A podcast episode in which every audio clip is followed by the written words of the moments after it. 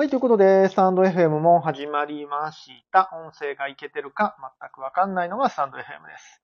えー、このチャンネルはですね、えー最新のテック系ニュース、AI、NFT、Web3、えーカメラや写真などのテック系ニュースをピックアップして、えー雑談をしていくチャンネルです。ということで今日はちょっとテック系ニュースというか、自分語り会になってしまいますけども、えーよろしくお願いします。えー改めまして、ケンチロです。僕は今 XEDO ってとこでアドミン兼エンジニアとして活動をしておりまして、本業はフォトグラファー、写真をやってまして、アートとロジックで世界を変えるということをコンセプトに活動をしております。最近はね、Web3 関係、まあ AI が熱いかな。NFT のコントラクトを作ったりしてるんですけども、最近は AI 絡みの活動がちょっと多くなってるかなという感じです。あ、ポコさん、ゾウツカイさん、いつもありがとうございます。ゾウツカイさん、いつも泣いてるね。お疲れなのかな？あの、本当に、あの、リアルな話、ちょっと、ちょっと休んでくださいよ。休んでんのかな？なんかいつも、いつもなんか無茶して働いてるようなツイートからは見て取れるので、ちょっとね、休んでくださいね。ということで、今日も最初10分間ぐらいバーっと喋って、えーなんか質問とか疑問とか話してほしいことがコメントであったら、後ほど、コメントを拾いながら、それを、それについて話していくというスタイルでやっていきたいと思います。さっきも言ってたんですけど、どっちがいいんですかね？この、最近ちょっとさ、もうサクッと終わるようにしてるんですよ。なるべく。あのーやっぱりね、毎日1時間とかなるとさ、ちょっとしんどいじゃないですか、聞く方も。なので、あの、本題だけ喋ってサクッと終わるというスタイルを昨日やってみたんですけども、どっちがいいっすか？どっちがいいんだろうね。だらだら喋ってる方がいいのか。なんか、あの、キャベツさんが最近 VTuber、VTuber じゃ、TikToker になられてるそうで、そこではもう長くやった方がいいみたいに 言ってはるので、まあ、ね、毎日3時間、4時間とかなんか長くやった方がいいみたいに言われてるんで、そうか、長くやるのがいいのかなとか思いながら、ちょっといろいろ試行錯誤しながらやってるチャンネルですので、あ、熊井さん、いつもありがとうございます。手を振ってくださってます。えー、なので、まあちょっといろいろ試行錯誤しながら、短い回やら、長い回やら、えーやっていくと思います。まあコメントがね、盛り上がれば、あの、自然に長い回になると思いますので、もっとたくさんの人が参加していただけるように、広報活動も頑張っていかなあかんなという感じですね。ポコさん、私はのんべんだらりとしてるのが良い。毎日のんべんだらりでいいっすかね？どうなんだろうね。僕も、あの、あんまり決まりきったことを喋るよりも、このんべんだら、リアルタイムでなんか、リアルな声を喋ってる方が得意だし好きなんだけど、聞く方としてどうなのかなっていう。もう、あの、ライブだといいんですけどね。アーカイブでもしね、聞く人がいたら、どうなのかなと思ったり思わなかったりしております。ま今日もちょっとね、頭でバーっと喋りたいことを喋りますので、えー感想とか、あのーなんだ、質問とか、もしあるようでしたら何かしらのコメントでいただければと思います。今日のタイトルちょっと面白い感じで、最近はね、タイトルにも工夫を凝らして、ちょっと後で見たくなるような、ちゃちゃちゃ聞きたくなるようなタイトルにちょっとしてるんですけども、えー今日のタイトル、僕がプロゲーマーになる理由ということで、最近ちょっとね、あの、この音声配信では、まあ、締めの挨拶じゃないですけど、ちょこちょこ言ってるんですけど、プロゲーマーになります。ケンチロ、プロゲーマーになります。っていうのを言ってるんですが、これね、あ、あながち僕ね、あのー本気なんですよ。うん。別にね、その、e スポーツの大会に出てゴリゴリ優勝を狙うとか、それは多分ね、もう年齢的にももう、スポーツは無理なので、ちょっとね、そこまでは、ちょっとやろうと思ってない。かつ、やっぱ e スポーツでそういう大会で優勝するっていうのは、かなり狭きもんなので、運も絡むし、いろんな要素が絡むので、自分の実力だけではね、なんともしがたい部分なので、えーもうすぐ46、お、もうすぐ46だ、怖い !6 月になりましたね。6月。6月ですよ。怖いな怖い。あ、明日、ちょっと大雨らしいですよ。あの、皆さんちょっと、ガチの大雨らしいので、あの、幸い僕ね、仕事なかったんですよ。よかった。明日仕事なくて、スタジオでこもるんで、なんとか大丈夫なんですけど、ガチの大雨らしいので、ちょっと外に出られる方は、本当に気をつけてくださいね。えー、熊井さん、えー、風46。明日はもうなんかもう大変、大変らしいですよ、本当に。ガチなんで、あの、本当に気をつけてくださいね。僕とか普段天気予報見ないんで、あの、本当に、そういう人も多分多いと思うので。で、えっ、と、そうそう、ガチのね、ガチのじゃない、プロゲーマーになるって、まあ、ちょっと冗談っぽく言ってますけど、これね、結構本気です。あのーちょっとね、まあ最近 AI のニュースがいろいろあって、AI に関して考えることが多いんですが、うーん、なんか僕の未来予想というか、うーんとね、まあ未来予想という、ここは言っちゃいましょう。僕の未来予想、AI が普及してきた後の未来予想をちょっと考えるんです。まあよう考えるんですよ。まあ、考えるの好きなんでね、一人でぼーっと考えるの好きなんで考えるんですけども、まあ一個仮説としてあり得るのが、今 AI を使うことによって、クリエイティブの時間短縮がものすごくできるようになってきました。えー今まで時間がかかっていたところに対して、時間をかけなくても済むようになってきた。で、プラス、あ、ゼロさんお疲れ様です。いつもありがとうございます。プラス、スキルがなくても、クリエイティブができるような時代がやってきました。まあ、単純なところで言ったら、絵が描けない人でも絵を描けるように、絵が、絵を使ったクリエイティブが、クリエーションができるようになったし、プログラムができない人でも、プログラミング、うーん、なんだろうな、アプリを開発することができたりする時代がやってきたわけですよね。ってなると、まあ、数年前、えー一億総発信者。まあ、SNS Web2 の頃はね、S- 一億総発信者。日本人全体、まあ、日本人の頃が世界全員が発信者になる時代がやってくるよっていうふうに言われてて、まあ、あながち間違ってない状態。みんなツイッターでね、日々何かしら発信してると思うんですけども、えー、ここ、多分ここから数年で一億総クリエイター時代。みんなが何かしらのものづくりをするようになると思います。もう、まあ、もう何ですかね。AI 触ってる方は多分ね、普通にやってるし、ということは、まあ僕らは Web1 時代からのクリエイターなわけですよ。そういう AI とか使わずに、あの、フィジカルなクリエーションをやってたりするので、どっちかというと古いクリエイター。で、ニュークリエイターはやっぱり AI とか、そういうデジタルを使ってクリエイトしてくる時代にどんどんなると思います。で、その中で、1億総クリエイターになった場合、重要になるのは何かなって考えたら、えーまあ一つは実行力ですよね。やる。もうこれだけです。やるって決める。これは非常に重要になりますね。頭で考えて AI ができるって言っても、やらなければ形にはもちろんならないので、やるってことが非常に重要。実行力っていうのが、実行力または、えスピードですね。スピード。秒で決断してってやつです。が重要になるかと思います。で、もう一個。あれもう一個何を落としちゃったっけ？もう一個の方が重要だったんけど、えっとね、実行力と、あ、アイディアですね。アイディア。まあ、アイディア勝負ですよ。あの、できるできないは置いといて、とりあえずこんなん作ったらおもろいんちゃうかなっていうアイディア。ここが非常に重要になってくるわけです。でも実行力に関してはやればいいっていうだけの話なので、アイディアってどうやって生まれるのかなって思うと、やっぱりそれは、うん、いろんなものを触ってる。いろんなものを、うーんと、いろんなものの知識があるというか。ポコさん、実行力ならある。知ってます。ポコさんの実行力やばいからね、マジで。ま毎回思いますわ。今回のぬいぐるみの、今回のぬいぐるみの話も思いますけど、なんか、ポコさん、あの、これ褒めて、褒め言葉ですからね、今から言うことは。今から言うことは褒め言葉なんですけど、あんまり乗り気じゃないやつって、そこそこの普通に仕上げてくるじゃないですか。ちょっと乗り気になってスイッチ入った時のポコさん、手つけられないですからね。は、早って思う。毎回早って思う。スイッチ入った時。スイッチ入ってない時は普通なんですよ。普通のクリエイター。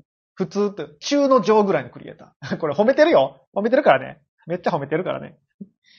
そうそう、ポコさん、インプット量っていうのがやっぱりアイディア。アイディアって、あの、で、で、さらに踏み込みますよ。さらに踏み込むと、そのアイディアすらも AI が生成してくれるわけです。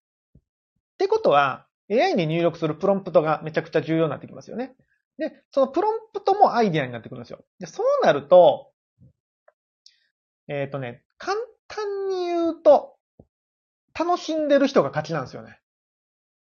ちょっとここで概念的な話になってしまってるんですけど、楽しんでる人が、こんなんあったらええなとか、やっぱ現場の人、現場で楽しんでる人っていうのが多分一番強いんですよ。ポコさんわかる？あ、あの、ポコさんがか、もうちょっと雑な話をすると、ポコさんあの、ポポチの絵描いてますよね。あれは、ポポチを実際に飼ってるから、飼ってるって言ったら怒られるな。ポポチと一緒に住んでるから。ポポチの家族だからあれができるわけですよね。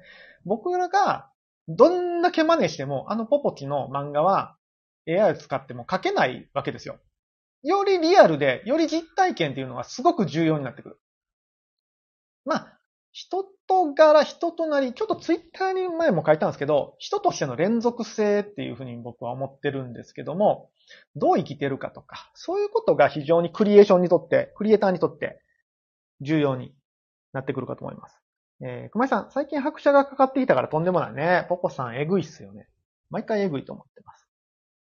で、でそうなるとね、えっ、ー、と、これからクリエイター、クリエーションの中心は AI プラス、えメタバースっていうとこが、まあ僕が好きな分野ではクリエイト、クリエーションとしてね、挙げられるかなと思うんですけども、まあいわゆるゲームですよ。ゲーム。ゲームが、やっぱり今後の、なんていうかな、えっ、ー、と、エンターテインメントの土台になってくると思います。映画、映画しかり、漫画しかり、えー、あとは体験型アトラクションしかり、すべてはゲームの上に成り立ってくると思います。今ってさ、映画って映画館に行って座ってみるって感じじゃないですか。これが多分、どうかな？まあ、何年後かはわかんないですけども、多分これが技術が進化してくると、体験型アトラクションで映画を楽しむような時代っていうのが多分来るんですよ。で、さらに、えー、自分の選択によってエンディングが変わるとか。これ、あれ？これってもうゲームじゃんっていう感じで、多分ね、すべてのベースがゲームの上にな、成り立ってくるんじゃないかなという僕の未来予想をしてます。えー、ゼロさん、好き、楽しい、ワクワクするが強みだと思います。間違いないですね。そこで多分実行力とかも出てくるからね。だから好きなことやった方がいいんですよね。これもう昔から言われてますけどね。長橋さん、フォートナイトしかり。フォートナイトが、えおっしゃる通り、フォートナイトが強いのは、もうね、地位を確立しちゃってるんですよね。そのベースの。ゲームがベースで何かをするっていう状態。まあ、フォートナイトがあるから、その、なんていうかな。その世界に行けるとも言えるかもしれない。フォートナイトがすごいのは、ゲームが、もうベースはゲームなんですよ。が、えっ、ー、と、打ち合うゲームね。打ち合うゲームなんだけど、ゲームがベースなんだけど、その上でライブ体験ができたり、映画が見れたり、アニメの世界に入れたり、エンターテインメントが確立してるんですよね。そう考えると、多分、あの世界観が、えー、今後のエンターテインメントの中心になるんじゃないかなって思います。例えば、フォートナイトの上で、なんかテーマパークなんかできたら、もう普通に楽しいと思うんですよね。間違いなく楽しいじゃないですか。それで没入感があって、うーん、シナリオは楽しめて、感動できて。ってなると、ものすごくやっぱりそのゲームっていうのがベースになってくるのかなと思います。ゼロさん、私はエペ民です。あ、そうなんだ。えー、僕エイペックスやってないんですよね、全く。フォートナイトが好きなのはね、あの、ポップなんですよね。あの、リアルじゃない。逆にリアルじゃない。なんかね、フォートナイトの僕の大好きな武器で、フォートナイトっぽいなーっていう武器があるんですけど、ブギーボムっていうボムが、爆弾があるんですよ。それ投げたら、投げたらね、ジャンって言ってミラーボールが出てくるんですよ。ミラーボールが出てきて、それに当たった人は踊っちゃうっていう。踊っちゃって攻撃ができなくなっちゃう。で、あのー、下手くそな時はね、そのボム、武器ボム投げるときに敵に投げてるんだけど敵と自分の間に投げちゃって自分も踊っちゃうみたいな。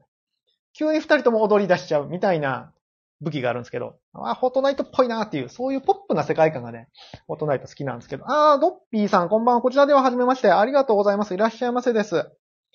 ゆっくり、なんなりコメントしていってください。っていう感じでね、ゲームがベースになってくると思ってて、となると、ゲームクリエイターっていうのが強いんだけど、先ほども言いました、一億総クリエイター時代です。みんながクリエイターになる場合、うんとね、ここちょっとまだ言語化がうまくできてないのでうまく喋れるかわかんないんですけど、えー、っとね、うんとね、そのゲームが作られた、うんとゲ、うん、そうだな、ゲームを作るって考えたときに、AI の力が入ってくるんだけど、ここで AI が絶対にできないことがあるんですよね。それ何かっていうと、ゲームをプレイする。プレイして楽しむってことなんですよ。ここは AI 絶対できないんですよ。まあまあ、普通にプレイするならできるんかもしれないけど、普通に楽しむまあ意味がないっすよね。AI がゲームをしても。対戦相手とかならわかりますよ。でも対戦相手って楽しんだの自分じゃないですか。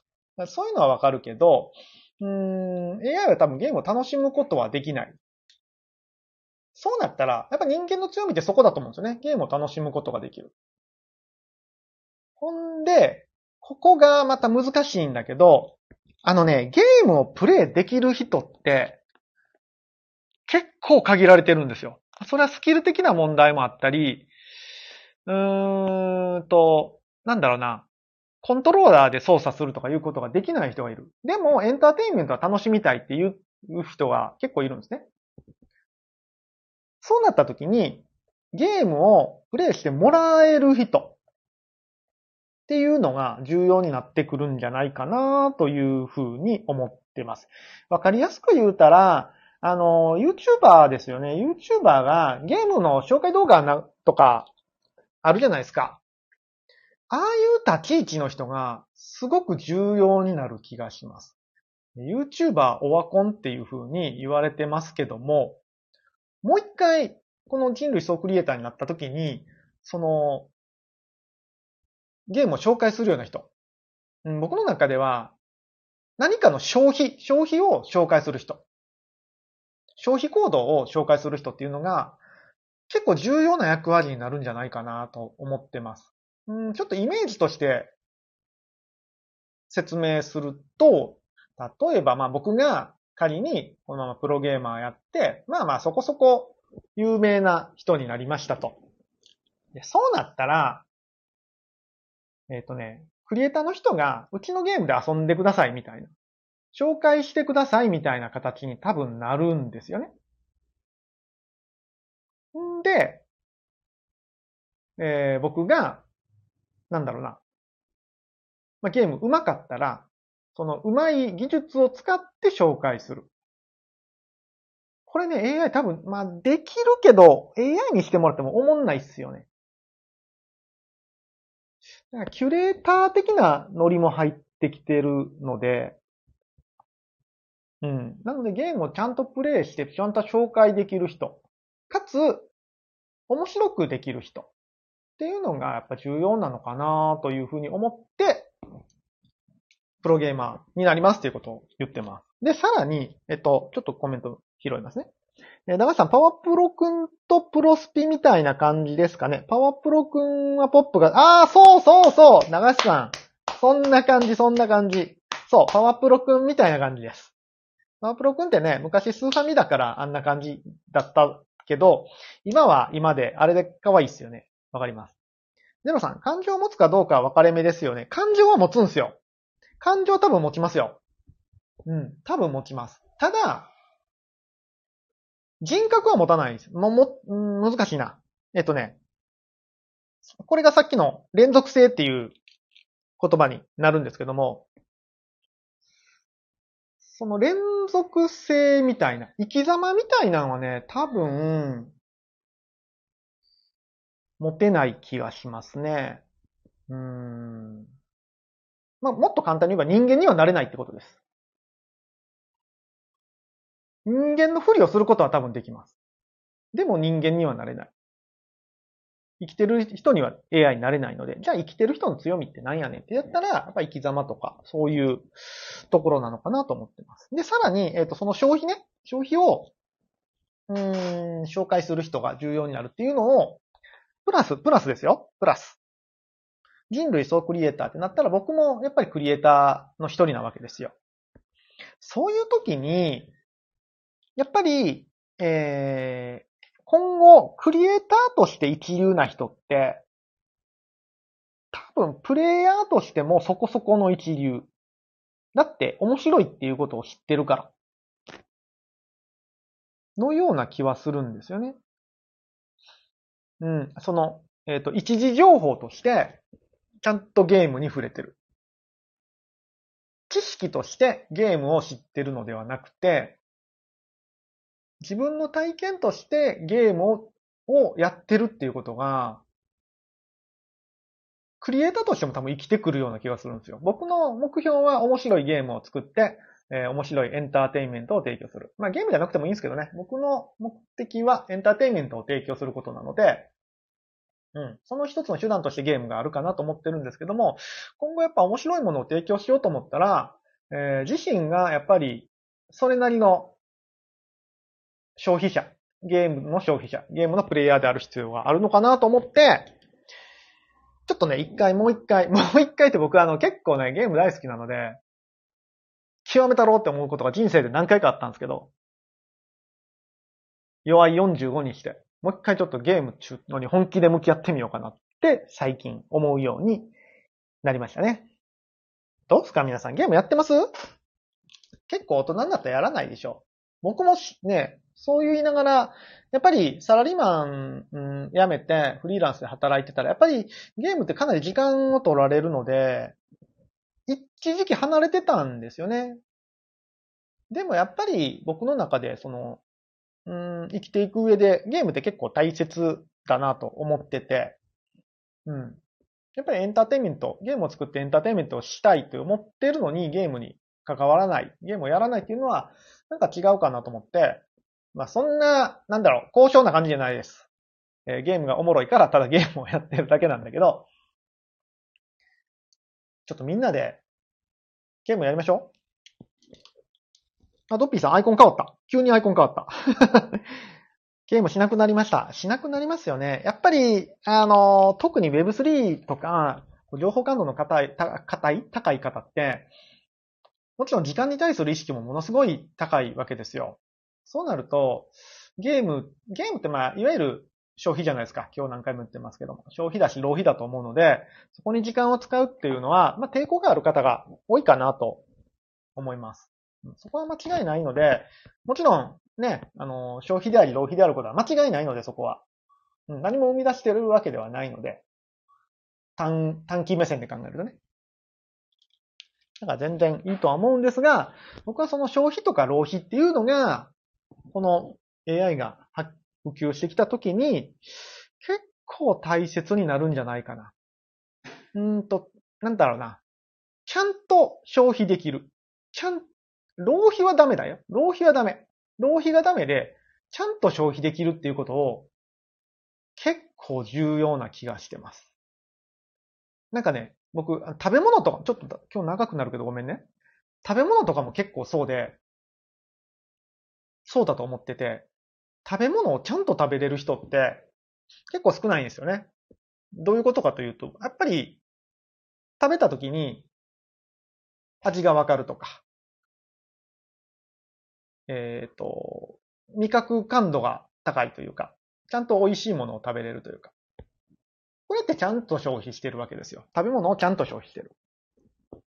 別に何食ってもいいよっていうのじゃなくて、ちゃんと食べ物を消費している。えっ、ー、と、なんか物を使うときもそうですよね。何でもいいから使うんじゃなくて、ちゃんと選択して使う。えー、ちゃんと、なんだろうな、意味を理解して使えるっていうことが、この世の中重要になるんじゃないかなというふうに思ってます。結構ね、40代になってからそれをすごく意識するようになりましたね。食べ物も、別に高いもの食べるってわけじゃないですよ。安いもの食べるときも、ちゃんと意識して食べるようにするし、消費に対してなんかちょっと、うん、真剣に向き合うようにはなったかなっていう気がしてますね。その中の一つとして、ちゃんとゲームをする。ちゃんと、クリエイターと作った人と会話しつつ、ゲームを楽しめる人間になって、さらには、それを自分のクリエイトにつなが、つなげていきたいなというふうに思います。XE ダウンもちょっと、ゲーム、フォートナイトがね、盛り上がるかどうか、わかんないですけども、盛り上げていきたいですね。ということで最近、えー、YouTube でチャンネル新しく作ってまして、ゲームとケンチロというチャンネルで、3日間ぐらいスプラトゥーンのテスト配信をしました。まあまあ、一応スイッチからのテスト配信はできたので、うん、なんか、ちょっと、面白いことできたらなというふうに思ってます。まだ全然アイディアないので。とりあえずはスプラトゥーンとフォートナイトがね、X3 デモで盛り上がったら、もうちょっとフォートナイトの配信とかもしよっかなというふうに思ってます。そんな感じでございます。ちょっと伝わったかなちょっとまだ言語化がね、うまくできてないんだけど、うん。消費っていうことにちょっと真剣に向き合ってたらどうですかというお話でございました。えー、ドッピーさん、えー、高校の時はパソコンかゲームばっかりやってたんですけどね、僕もそうっすね。小、小、中、高はゲームばっかりやってましたね。大学もそうか。大学も、いや、大人になった、社会人なんて、それこそフリーランスなんてしばらくやらんかったぐらいで、あとずっとゲームやってますね。えー、ドピーさん、大人になってゲームより面白いことがたくさん現れるとゲームしなくなった。あー、なるほどね。それはあるかもしれないですね。うん、確かに確かに。ゲームよりも面白いこともね、たくさんありますから、そう、それも結構、だから大切っすよね。だから、トピーさんのその面白いっていうところを真剣に向き合うと、多分、この AI の世の中でも、他とは違う、コモディティにならない人材になれるんじゃないかなという僕の未来予測です。まあ僕の予測なので外れるかもしれないし、当たるかもしれないし、当たるも発見、外れるも発見、えー、でよかったっけ？っていう感じですね。うん。えー、っと、熊井さん、確かにモンハンは適当にはやってなかった。モンハンはね、適当にやったら死んじゃうんでね、すんげえ考えてありますよね。そう、だから、ああれっすよね。あ、もうこっから雑談パートなんで、あの本編、もう話したいことはだいぶ話しました。あのー、なんだろうな。